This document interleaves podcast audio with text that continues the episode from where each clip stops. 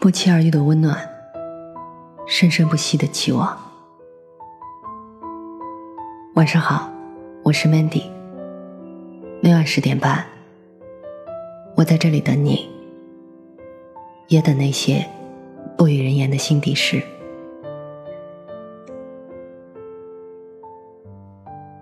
当我们深陷于爱情的甜蜜中时，我们会说。为了遇见你，我花光运气、勇气。你我都很好，时间很凑巧。后来，现实教会了我们：最先道歉的人最勇敢，最先原谅的人最豁达，最先释怀的人最幸福。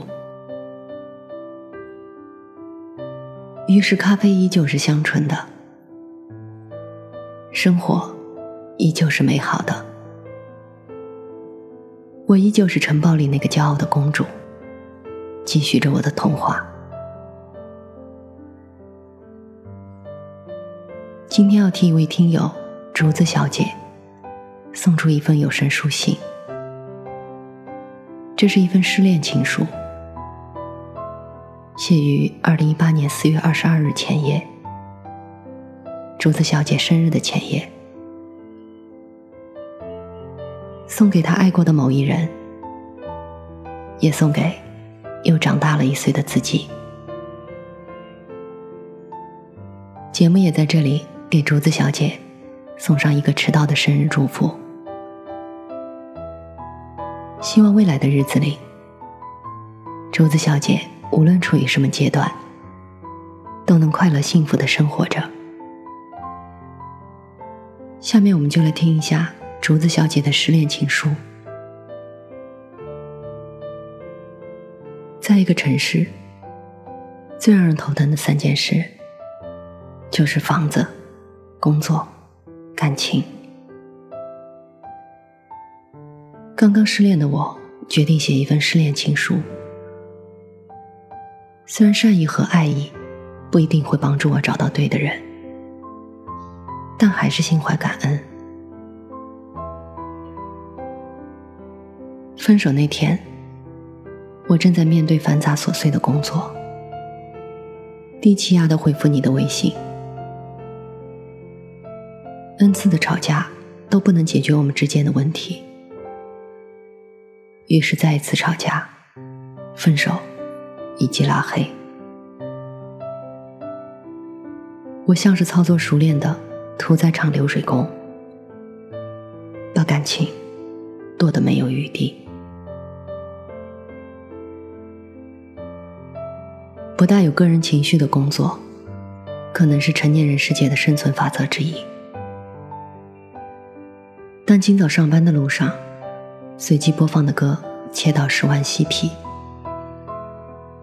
我鼻子有点酸酸的，心里像是被堵了一块湿漉漉的棉花。失恋后遗症来得缓慢但有力，仿佛有一张延伸很远的网，把我整个人都笼罩了。最近工作还是很忙，丝毫不给人喘气的机会。传统企业的工作。上班说话都谨慎小心，偏偏我是个粗线条又简单的人。你常常跟长辈一样认真劝我不如辞职。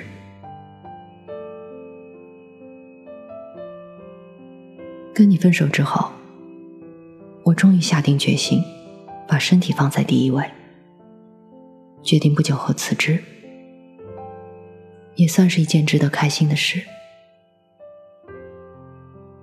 说好聚好散，其实告别的方式多少有点逃避的意味。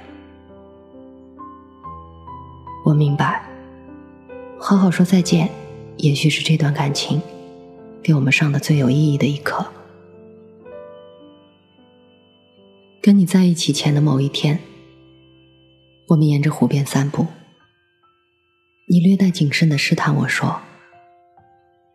其实我挺紧张的，比如现在还不敢牵你的手。说完，十分僵硬的牵住我。那时候你脑袋里想的是什么呢？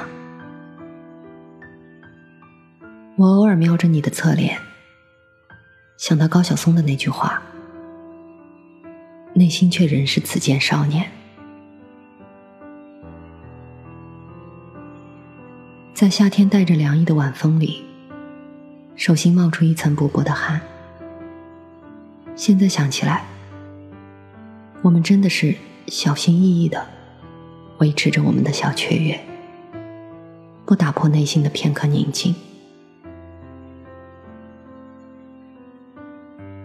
原本亲密的感情，可以在一次次争执中消耗殆尽。到最后，你我都好像是一点就燃的炸药桶，企图用爆发式的争吵来掩盖无法维系下去的感情。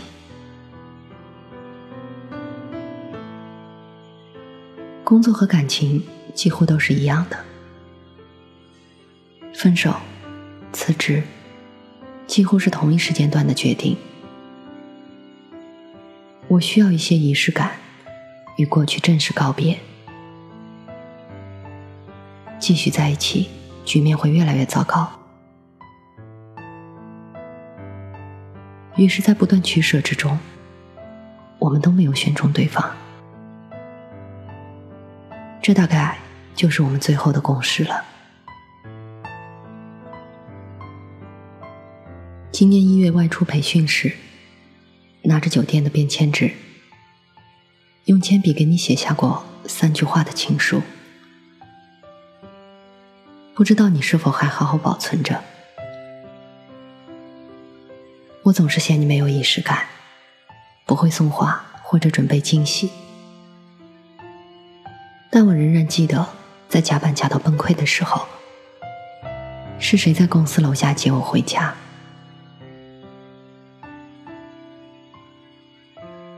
每个人，在这个陌生而又残酷的世界中，停留的时间都那么短暂，却还要处心积虑的让自己如此的不快乐，实在是很奇怪的事情。在生日前一天，写下给你的不会寄出的情书。愿你我依然保有爱的能力和勇气。